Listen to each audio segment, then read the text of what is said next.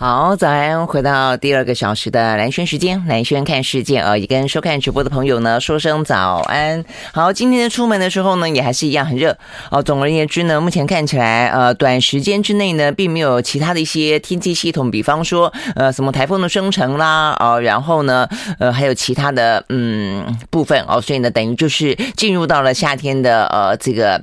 典型的气候了嘛，那所以呢，就只有一直热、一直热、一直热热 下去的状况哦。所以呢，放眼未来这段时间的话呢，呃，在一些呢相关的模拟啊，不管是欧洲的、美国的啊等等的一些呃模式当中的话呢，大概在十天之内啊，有热带扰扰动的几率，在这个呃西太平洋、北太平洋等等，大概只有百分之四十，所以发展成台风的几率都不高啦哦。那所以呢，眼前就是热啊，所以今天的话呢，有九个县市呢发布了高温特报，好，所以呢，这个九个县市啊，这个等于是。越来越多了，而且呢，在今天的话呢，有当中七个县市呢都是橙色灯号。好，那呃，这包括了是，嗯，我看好这个南投县、云林县、嘉嘉义市、台南市、高雄市、屏东县跟花莲县，在今天的话呢，都是会有三十六度以上高温的几率啊。好，所以真的是很热哎。今天呢，南台湾好多的城市，呃，这个城市看起来目前呢都是有三十六度以上高温的几率哦。反而的在北部部部分的话呢，今天。稍微好一点哦，台北市呢跟新北市呢今天都是黄色灯号，但是呢虽然说稍微好一点，黄色灯号也还是有三十六度以上的高温。啊，只是说呢，橙色灯号是连续三十六度啊。好，所以呢，呃，在今天出门的时候一定要记得呢，呃，这个注意一下啊，这个太阳很大，要防晒，要多喝水。那中午前后的话呢，紫外线真的是很大啊。呃，我有时候下班的时候比较晚一点，然后呢，呃，时间还从容的时候去搭捷运，真的是走没几趟哦，这个就黑了啊，还蛮蛮明显的啊。好，所以呢。呃，打把伞吧啊，或者是说呢，稍微遮个阳。好，那尤其是怕热怕晒的朋友，OK，好，所以呢，这些部分呢是有关于今天的天气状况一样的，非常的热呢，像烤番薯一样的热。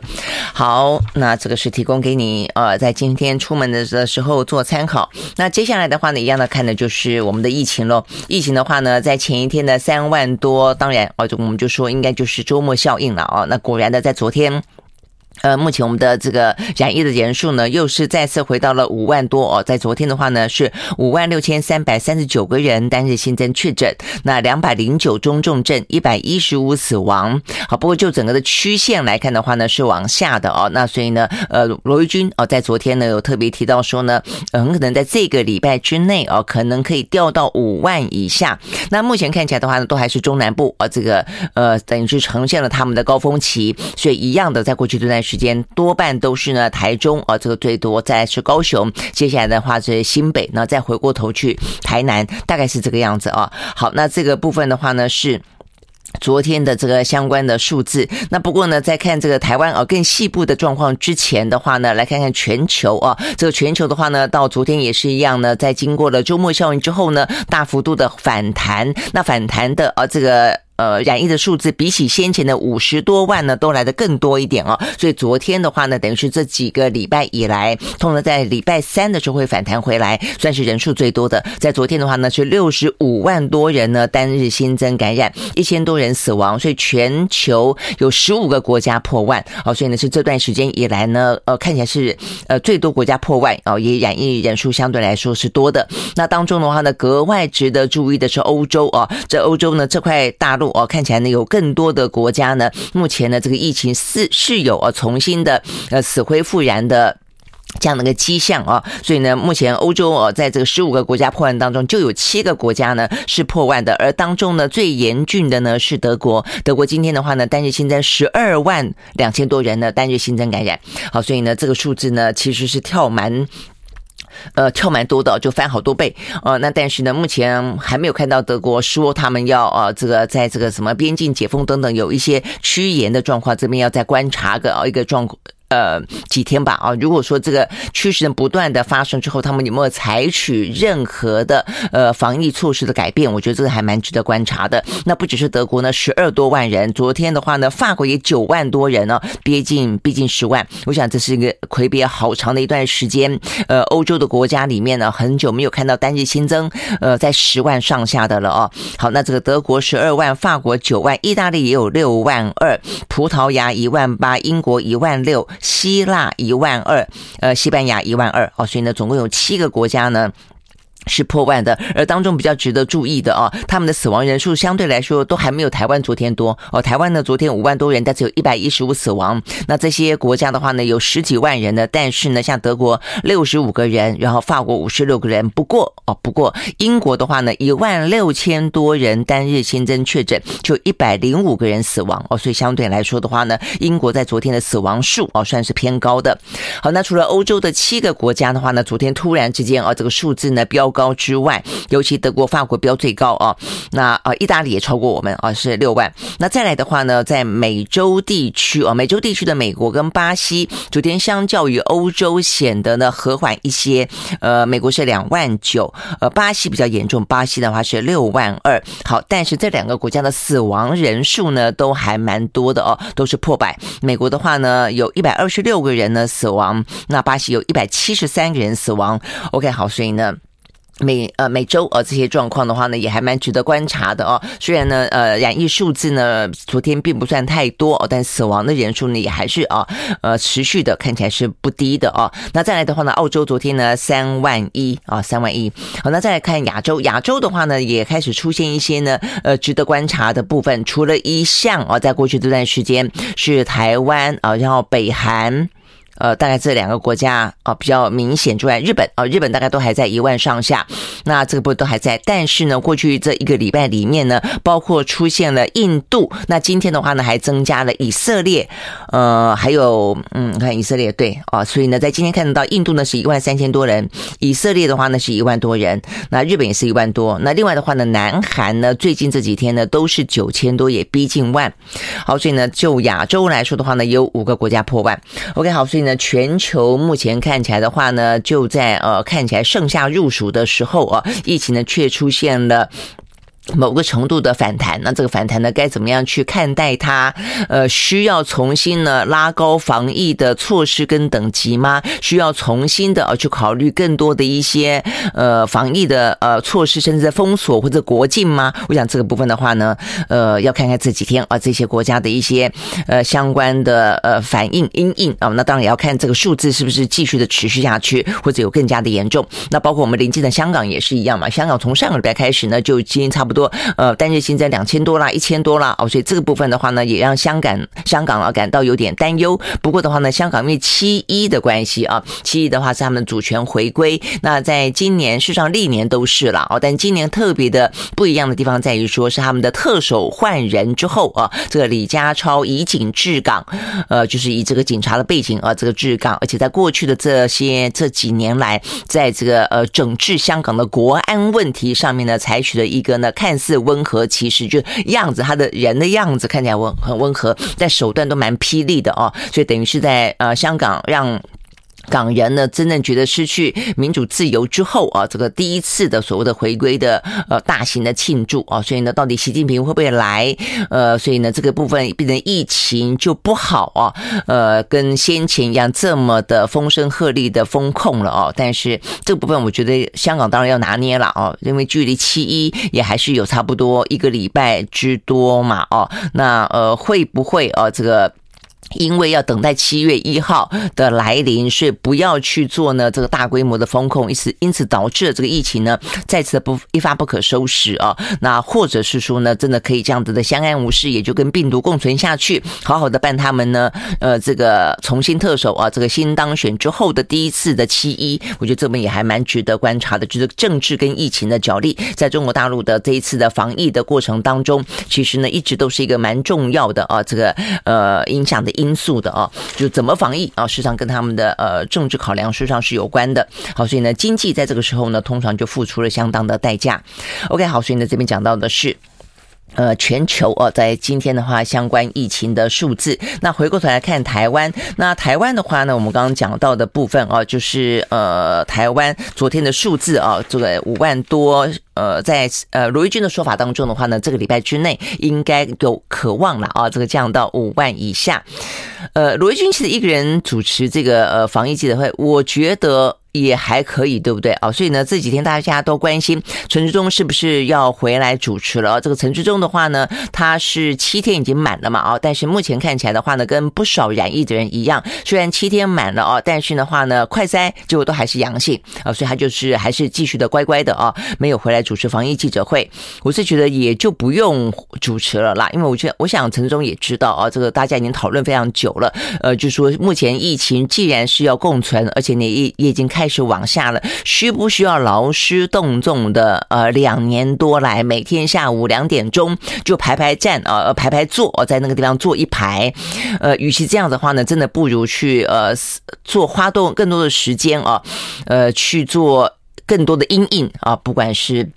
疫苗啦，快筛啦，呃、哦，长照机构啦，小朋友啦，小小朋友啦，呃，接下来的国境开放啦，我觉得这些事情啊，包括呢，呃，这个 BA 点四、BA 点五需不需要担心啦？呃，Miss C 啦，Miss A 啦，到底怎么样啦？我想这些部分可能都更值得花时间啊，呃，比起开那么一个记者会来说，因为目前的这个讯息看起来其实，呃，内容已经相对来说越来越少，那所以对罗一钧来说表现也还不错嘛，啊，嗯、呃，所以我。真的觉得，就劳师动众的程度来说，其实陈时中也可以不用回来，就直接回到卫福部上班就好。那如果他真的要选举的话，那就是宣布参选好了哦。那重点是在效率啦。我们来谈到这个记者会的部分，重点是在效率。好，所以目前看起来的话呢，全球呃全台湾啊，这个目前。疫情在指挥中心的掌控当中，认为是趋稳的哦。好，那但是趋稳的当中，还是要值得注意的有有一个呃有两个。第一个的话呢，在昨天的话呢，又传出两个小朋友呢是中重症啊，中间的一个小朋友呢是小小朋友，才四个月大的婴儿啊，那他出现了肺炎的重症。那另外的话呢，有个两岁的男童啊，目前也在加护病房治疗当中。所以目前的话呢，儿童重症已经有六十五例了啊，当中有十二例的呃 miss，就是多从。器官的这个发炎症状，再来的话呢是肠照机构。I like 回到蓝轩时间啊，所以我们刚刚讲到的是呢，这个台湾呢，昨天看起来的数字呢五万多，然后目前确实是一个呃下滑的趋势，慢慢的逐渐缓和啊，但是的话当中也还是呃这个高风险的部分还是值得注意的啊，那就是我们刚刚讲到的，就是在中重症里面呢，再添两例儿童，一个呢是四个多月哦，一个是两岁多，都是肺炎重症。那再来的话呢是长照机构哦，这边的话呢是呃也是指挥中心所公公布的啊，这个长照机构当中的著名机构。呃，住宿机构的住民啊，从四月一号到六月十九号，呃，也不过是两个半月的时间哦，总共呢有七百五十四人死亡，这数字真的还蛮高的哈。那致死率的话呢是百分之二点二，所以呢是一般的，我们目前的致死率是千分之一点多嘛，啊，所以呢等于是呃十几倍之多。哦，所以呢，这个嗯，住在啊，这个住就住宿型机构的住民啊，这个他可能不只是长照机构而已啦啊，就包括呢，不管是呃这个知觉失调啦，不管是呃等等其他的一些啊，只要是机构型的，其实因为是群聚的关系，而且都有一些慢性病的关系啊，所以呢，呃，都是属于风险族群啊，所以这个部分的话呢，我们也看到呢，这个台湾长期照顾发展协会的秘书长啊，这个于志松说，呃，感染呢可能一波接一波，就长照。就机构来说的话呢，最困难的时间尚未度过。OK，好，那所以呢，这个部分的话呢，都是呃，这个。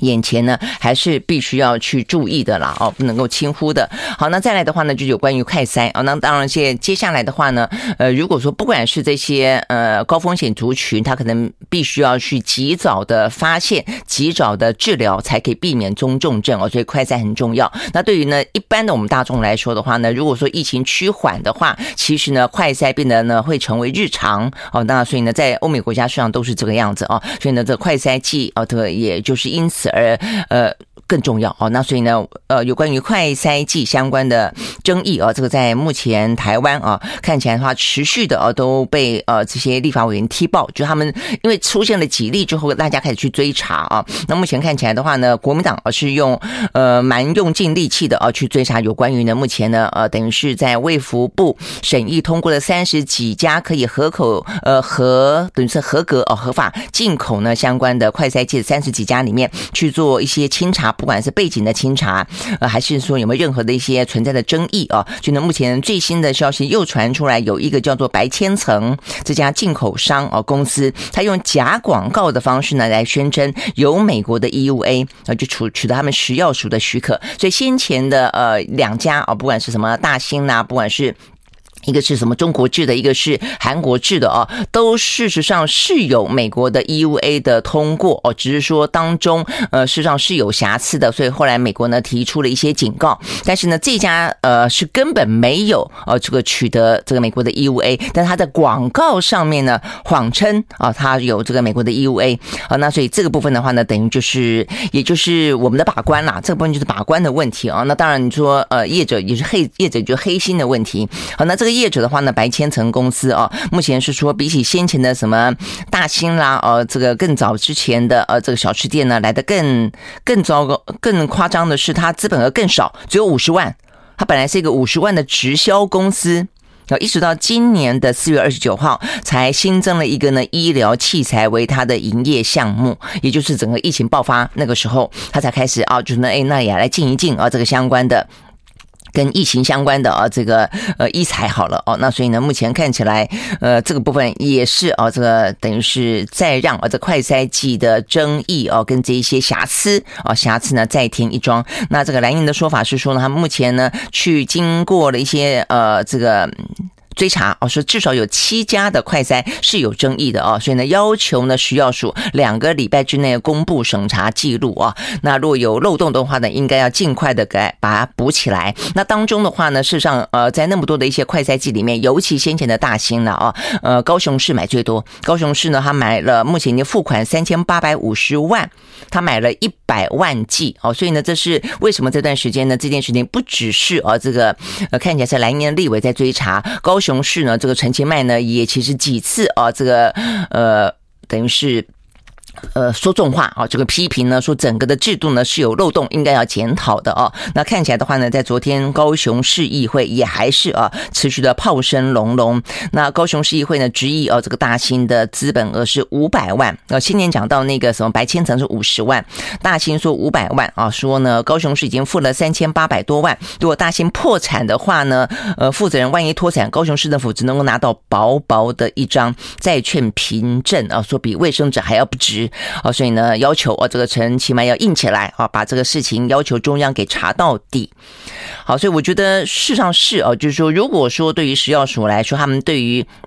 目前三十多家的这个呃进口的快筛剂。呃的把关有信心的话，那直接就把这个整个的摊开来，就是说，我觉得不管是你自己对自己呃这个负责任的做法哦，还是说呢，目前看起来民众有疑虑啊，这个民意代表也有疑虑啊，那事实上市政府啊也有疑虑，那你就公开，因为目前公开你的审查记录是一些过去曾经呃出包过的，他为什么可以被审查过关？这个第一个要找出来一个一个理由，中间是不是有任何的一些呃违法啊不法的事情？那再一个就是说其他的这些公司。是不是呢？未爆弹？是不是呢？未来啊，这段时间还是会出包？呃，这个我们的民众到底买到的，或者说呢，政府呢免费啊，这个提供的这些呢快筛剂，到底是不是值得被信任啊？我觉得是蛮重要的。那当然，当然，呃，目前这些呃立委要求的可能更不止于此啦。我觉得公布是一定要啊，要去呃追查是一定要。那当然，他们要求吴秀梅下台等等啊，那要求监还叫要求监察院啊，这个进行调查。确实啊，这个部分跟公务单位啊的。这些呃行政哦有关的话呢，呃监委事实上是应该要介入调查的。这个审查的呃内容一一切照理来说应该是有一个既定的 SOP 跟程序啊，有一定的严格度哦，一定的专业度。那为什么这一次的把关出现了这些问题，而目前的食药署并没有一个合理的说明啊？那但是呢，呃目前看起来，当外界讲到监察院应该要调查的时候，哦现在的监察院其实都姿态很高啊，他就说外界不应该。指挥办案，指指点点啊！一般你就自己办就好了啊，外界就不会讲啦。那事实上这种东西大家表达意见都不行吗？啊，这个叫做外界指挥办案，这个话有时候也讲的太。太太夸张了哦，要不然监察院是要做什么的呢？哦，那 OK，所以呢，我想这个部分，尤其这些年台湾最关心的事情就是防疫哦，就是当民众认真防疫的时候，政府相对应的哦，有认真的地方，但是也有一些部分是需要监察院放大眼睛去看的地方。the phone.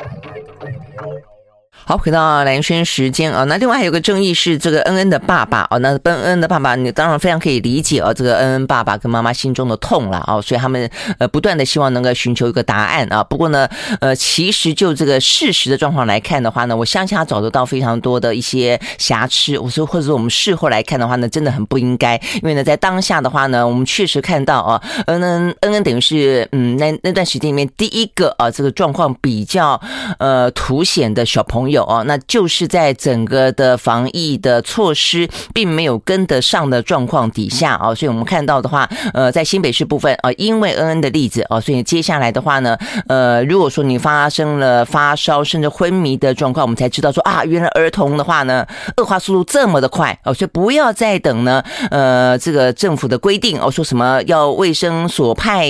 卫生局卫生所啊，这个派车才能够外出，你就直接呃，这奔往这个呃。急诊室就是了啊！我想这是在恩恩的例子当中告诉大家的啊。那我想这是为什么恩恩的爸爸去调新北市啊？这个相关的通联记录当中听到有些状况，觉得呢他无法理解，超乎常理。我想这是个部分呢，事实上是哦，那个时候是这个样子。那同时的话呢，在中央部分，大家记不记得？呃，也就是在恩恩这个事情之后，后来包括有一一例两例，包括像基隆也是有个小朋友，他是转呃，就是也这样送了很多医院。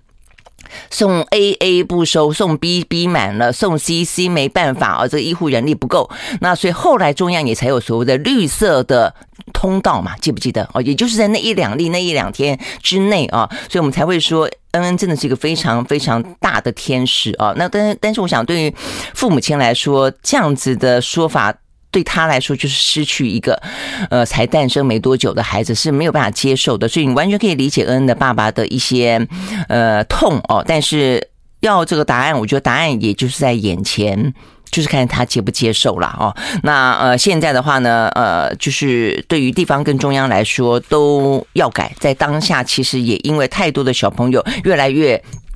多哦，这个类似恩恩的状况，其实很多部分都已经修正了啊。所以呢，在呃持续这几天的状况，在呃昨天等于是恩恩哦，他爸爸还讲到就是痛哭哦，觉得非常的难过，觉得呢这个新北市没有啊，这个就是讲话就说这个呃嗯，不管是消防局哦，或者说是这个卫生所哦，这个在电话里面的态度似乎呢都太。没有呃，这个苦人所苦啊，那甚至呢还有说听为什不知道为什么有笑声传出来，我相信对于当事人来说都是觉得非常不能够理解的哦。但是是不是因为就这样就说他们呃泯灭人性啊，也都没有把呃这些事情放在心上？我觉得也未必哦。那但是总而言之啊，这个。这样子的一个争议啊，不断的在这几天里面啊，呃，持续的发生。那我觉得比较糟糕的是啊，中间会不会因此被拿来作为一个政治当中的攻防跟操作啦？因为年底的县市长选举就要来了嘛啊。好，所以呢，昨天这个话题的话就被搬上了这个指挥中心的记者会里面啊。那媒体就问了这个罗一钧，到底那个时候他们认为新北市是不是啊有任何的啊这个瑕疵？那呃，罗一军在昨天啊，他就他我觉得很平实的就说，他就拿呃在事情发生之后，其实不只是现。现在了，事情发生之后的呃状况，在四月十六号，其实呢那时候陈时中就已经曾经说明过有关于恩恩的事情，在新北市以及在中央的相对应的呃状况。他说呢。依照这个疾管中心啊所收集到的资料，没看到新北市政府在相关的时序上有任何的有所延误哦，但是呢也强调有检讨改进之处。那 OK，所以呢这个部分的话呢是说没有时序上的延误哦，但是呃我就说这个对于恩恩的爸爸来说，呃其实因为当初的规定啊真的。我们刚刚也讲过了，就是在那个时候就没有想到这个孩童的呃病啊恶化到这个程度，没想到呢那一个瞬间啊那么多的状况同时之间发生啊，所以那个时候医院当中的慌乱，你倒带回到四月初那个时候，那真的是真的就很惨了。所以为什么之后大家会觉得说，那说超说半天的超前部署，超前部署在哪里呢？好，那我想这个部分的话。是有关于恩恩哦，这个相关的呃这个话题啊，那所以对恩恩的事件来说的话呢，呃，这个蓝绿持续的攻防，那蓝批啊，这个中央甩锅哦，但是呢，这个侯友谊说他依当初中央制定的流程，那恩恩的爸爸还是希望啊给个交代。好，所以呢，这个部分的话呢。嗯，是啊，这个目前的状况，我觉得中间有很多是，呃，当事人的心理上的啊一些部分，我觉得是值得被被被理解的啊。但是就是说，他是不是能够真正找到啊这个恩爸爸想要有的答案？OK，我想这个部分其实是啊，这个对于恩爸爸妈妈来说，我觉得也是一个，也是一个。挑战一个修炼吧，哦，那真是就接下来的话呢，呃，多少的政治因素在里面干扰，我觉得这个大家可能也要呃看清楚。OK，好，所以呢，这是跟现在啊这个国内外疫情相关的话题。好，那接下来的话呢，要看的就是哦这个欧美股市。好，那欧美股市的话呢，呃，等我一下想，欧美股市的话，在昨天呢。终于呢，稍微反弹一点了啊。那包括美国，美国的话呢，在礼拜一的时候是黑奴解放日啊，所谓的六月节。那他们等于是有连续三天的假期，回来之后的话呢，显然的放假心情好一点啊，就决定来来一个呢逢低买进啊。所以目前看起来的话呢，欧美股市啊都有这样的一个气氛啊，所以呢，呃，看起来表现啊，目前呢都是呢反弹上扬的居多。我们先从美国开始看起。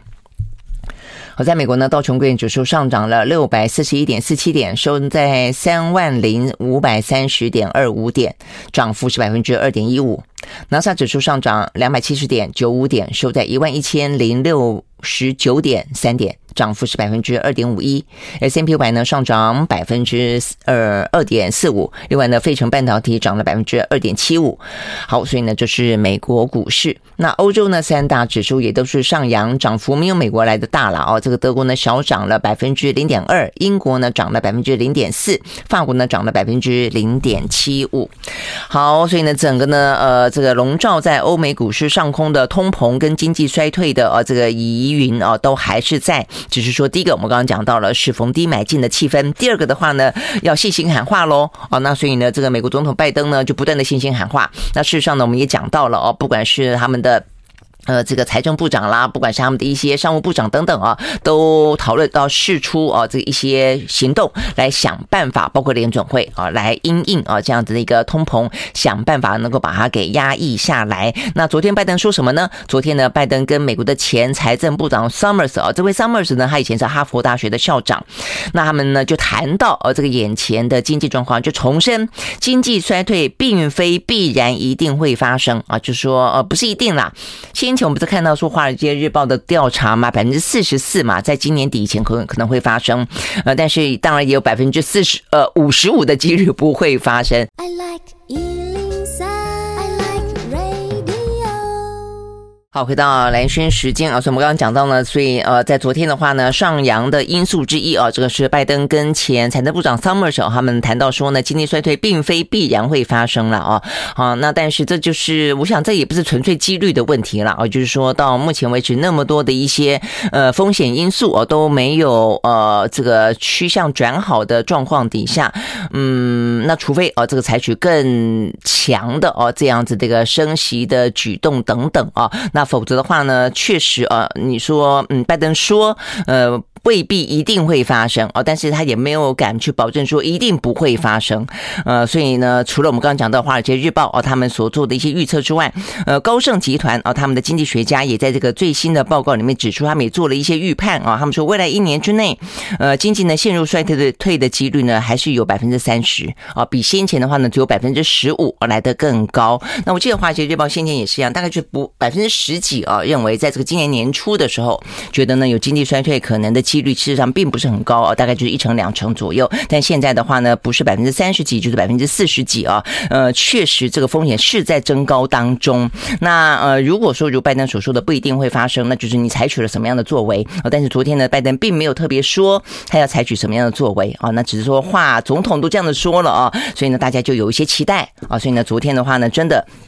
呃，看起来的话呢，呃，这个呃，尤其美国这个涨得还蛮漂亮的啊。这个标准普尔呢，甩掉了两年多来最糟的单周跌势。那另外的话呢，相关的科技类股啊，也都大涨，像是呢，呃，Alphabet 涨了百分之四点一，股呃，苹果跟微软都涨了百分之三点多，三点三，二点五。另外的话呢，特斯拉哦，涨了百分之九点三哦，等等。所以呢，涨幅都还蛮大的啊。那所以呢，其实我们就讲到说，有一些体质还不错，还蛮具有未来性的这些呃股票的话呢，其实逢低买进的呃布局还蛮明显的，不管是欧洲，不管是美国，都是这个样子。那另外除了呢拜登昨天的谈话之外，呃，这个圣路易联邦准备银行的呃这个总裁叫做 James。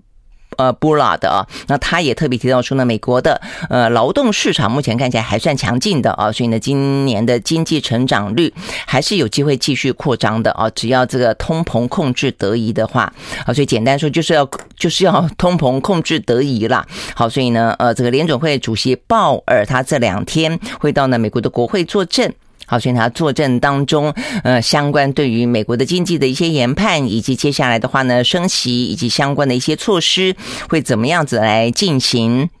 会多积极，我想呢会是大家呃最关注的焦点。那再来的话呢，呃，过两天啊，这个密斯根大学还没有公布呃美国六月份的消费者的呃这个信心指数。那目前来看的话呢，嗯，六月稍早，他们公布的初初值，他们都有初值跟最后的啊这个终值。初值的话呢，骤降到五十点二啊，远远低于市场预期，代表就大家其实呃真的很不看好经济啦。尤其的话呢。嗯每天啊，这个掏钱付呃掏你的荷包付钱的时候呢，都非常非常有感受啊。OK，好，所以呢，这个消费者的信心指数也是在这两天呃比较受到关注的。好，那我想大家会关心这个呃所谓的熊市到底要走多久？很明显，现在就是一个空头市场了啊。那这个这个熊市到底要走多久？好，那我想这个熊市走多久？当然，一个就是我们刚刚讲到的这个通膨怎么打哦，是一个。话题，那再来的话呢，中国的经济啊，目前跟防疫之间的这个拉锯，坦白说，我认为对于呃中国大陆来说，哈，过去这呃这个一两个月的非常啊超超高强度的风控啊，显然让他经济受了不少伤啊，所以连他内部的经济学家都认为啊，防疫措施伤害了中国经济啊，所以呢，这个李克强出来连续开了一些会之后，你会发现呢，呃，大部分的城市除了北京之外。他们现在有放松一点点啊，这样的一个防疫的措施了哦，就尽可能的，就是把这个呃要封控的范围越切越细，越切越细，让它呃不要去呃这个造成的影响只是非常局部的，不要扩大到其他呃，所以呢，城市跟城市之间的往来啦，呃运输啦，呃物流啦等等，都希望它尽快的回到正常啊。所以我们看到呢。呃，这个李克强啊，他在昨天的一个场合上面又再次的强调呢，一定要呃扛稳保障呃粮食跟能源安全的责任啊，要稳住经济大盘啊，所以呢，这部分是这个中国的经济啊，它是呃这个状况。那再来的话呢，是目前整个的呃物价里面，油价啊，这个能源的飙涨是一个重点。呃，既然这个欧美国家的话呢，对俄罗斯祭出制裁，那中国就大买啊，这个呃。呃，俄罗斯的石油，而且还便宜买啊，听说有折价，所以它已经成为呢俄罗斯呢最大的一个呢石油的呃，等于是嗯买方啊，买俄罗斯石油的国家了。呃，所以呢，呃，而且不止于此，今天我们看到华尔街日报报道呢，印度也来了啊，印度也趁着这个机会说好，他要求呢国有的石油公司大量的采购廉价的俄罗斯能呃的原油。OK，好，所以第一个你要说，所以这个制裁到底怎么样可以有用？哦，对于普丁来说，为什么他前两天敢去呛下西方说，你制裁我 OK 啊，我再怎么样我咬牙挺了，那你自己受伤很很深哦，这个七伤拳你伤我你也自伤，呃，所以这个到底哦，这个俄乌战争，如果你要靠制裁俄罗斯而达到所谓的。呃，这个停战的效果显然的啊，呃，未必哦。那再来一个的话，就是看那么多的国家捡便宜，而且是那么大的国家，中国跟印度啊。OK，好，所以他们都在抢廉价的石油，然后所以对他们来说的话呢，呃，相对来说的通膨压力、油价上涨的压力就不会那么大了哦。所以，呃，这些目前经济状况也都涉及到了一些政治上的呃意识形态的选择靠边了。所以我们在谈这个《经济学人》杂志的时候。大家不就谈到吗？就他们事实上对于全球的经济啊，目前呢，在这个后全球化的状况感到有点忧心啊，因为现在的呃。全球化，当它出现，呃，所谓的逆势成长的时候，跟先前的反移民啊，这个各每个国家筑起壁垒是不太一样的。它现在是整个看起来越来越像是一个后冷战时期的两个阵营啊，等于是两个阵营就很像当年的，呃，这个所谓的铁幕啊，这个以苏联为首啊，那另外就是以美国为首的西方阵营。那现在的话呢，呃，中俄啊，然后的话呢，呃，西方是不是啊，未来的话呢，经济也要再次的受到这样的一个牵连啊？但是当你这个重新去划分，用用这样的一个政治跟意识形态角度去划分经济的啊这个流动的时候，呃，真的是好的吗？哦，还是说大家呢未蒙其利先受其害呢？我想这个是目前呢，呃，有关于啊这些讲到通膨啦，哦，这个现在的这么多的变数啊，影响到了经济，目前呢，呃，这个相关的一些状况啊。那我们休息会儿呢，再回到现场来继续看。Yes. 好，回到蓝生时间啊，所以我们刚刚讲到呢，这个物价当中的呃，这个能源，讲到石油的价格了哦，那所以呢，现在中国跟呃这个印度哦都去抢便宜的俄罗斯的石油，但是呢，其他的国家的话呢就没有那么的幸运了，因为就是呃直接的面对的乌克兰的状况，所以呢，要支持乌克兰抵制俄罗斯呢就不买哦它的这个呃石油，那不买石油之后的话呢，俄罗斯在过去这几天哦很明显的呢，连北溪一号呢都呃用各式各样的理由呢来减少供应，好，所以呢最新。新的消息这边讲到说呢，这个德国哦状况真的是已经很很惨了哦，所以呢，他们现在在前几天不是已经讲了吗？重启啊这个燃煤火力发电，嗯，我就说这个德国它其实是一个相当相当哦，这个在绿能哦这个概念里面走得非常早的国家，当它现在必须要，而且还可以接受政府说重启啊这个火力发电啊，重启煤炭，你可以知道这个状况有多紧急哦。那所以呢，他们的。呃，主管能源的经济部长哦，在昨天接受媒体访问的时候，他是呃，他是主动上电视哦，这个喊话，呃，呼吁大家呢要节约能源。他说状况非常的紧急哦，所以现在呃，这个俄罗呃，这个德国的天然气的存量真的啊，如果再不增加的话，冬天真的会很吃紧。他们说呢，到目前为止啊，这个希望要有的这个嗯天然气的存量哦，希望在十一月底前能够达到呢百分之九十，但是呢，现在。只有百分之五十七。那他们现在呢？呃，当这个俄罗斯哦已经没有办法再提供的时候，呃，他们就转往了卡达、挪威跟美国买这个液化天然气。那买是买得到，但是他们自己没有接收站，就没想到那么快了啊。所以呢，呃，拼命盖也来不及哦。所以呢，现在只好一边盖一边呢，就从荷兰啊这些。邻近的国家进口啊，那希望呢在两三年内哈完工，所以看起来今年的呃德国呢真的是呃可能现在是一个问题，然后呢秋冬哦真的是一个问题。那事实上不止啊，我看到这个芬兰跟丹麦啊，因为芬兰跟丹麦前两天呃也是呃这个俄罗斯也开始呢减供啊这个相关的天然气了，他们也说要重启呃这个燃煤啊的发电。这个真的是全球一方面，我们非常非常非常清楚知道说呢，这个极端气候是真的受到全球暖化的影响，所以呢，好不容易哦，这个全球有共识，要在不管是二零三零啦、二零五零啦，定出所谓的低碳啊，这个呃净净净零排放等等的计划啊。那台湾啊，这个也有一些，待会有讲一下，有些相关的新闻、相关的一些行动。但是你突然间发现这个俄乌战争之后，竟然造成火力全开，所以呢，距离这个。个呃，绿能近零低碳的目标越来越远啊，越来越远，这个状况真的是很很糟糕。好，所以呢。俄乌战争到底什么时候可以结束啊？那目前看起来的话呢，呃，显然的啊，这个在西方的阵营呢，呃，采取了一个动作啊，看起来俄罗斯真的有痛到啊，就是说你制裁俄罗斯的呃这个石油天然气，呃，我们刚刚讲因为像七伤拳啊，你也伤自己，但是呢，这个动作好像目前看起来的话呢，呃，真要伤就伤立陶宛吧？我看了以后，我真的好担心下一个啊，这个俄罗斯会不会攻打立陶宛？好，因为立立陶宛显然的啊，这个在背后有西方。的国家啊，包括呢这个美国跟北约撑腰哦，所以他昨天突然宣布啊，他说呢，他要取消美呃俄罗斯的一个地方叫做加里宁格勒这个地方的呃铁路的运输禁令，呃，这个意思就是，对于呃俄罗斯在这个这个加里宁格勒是俄罗斯的一块地啊，这块地的话很特别，它距离它不在俄罗斯的呃领土的境内啊，它在波兰跟立陶宛的中间，但它临近波罗的海哦，所以呢，就是俄罗斯呢在波罗的海沿岸当中非非常重要的一个呢，呃，对外输出也好啊，那个相关的输入输出也好的一个非常重要的一个重镇，蛮大的一块州了啊。那这个在呃国际法律的呃定定义上，它叫做飞地，飞飞天的飞哦，等于是呃不在不在自己的国家里，没有连在一起啊。这个好像天外飞来一笔的啊，这个孤悬海外的一个一块地啊。那所以意思就是在过去这段时间。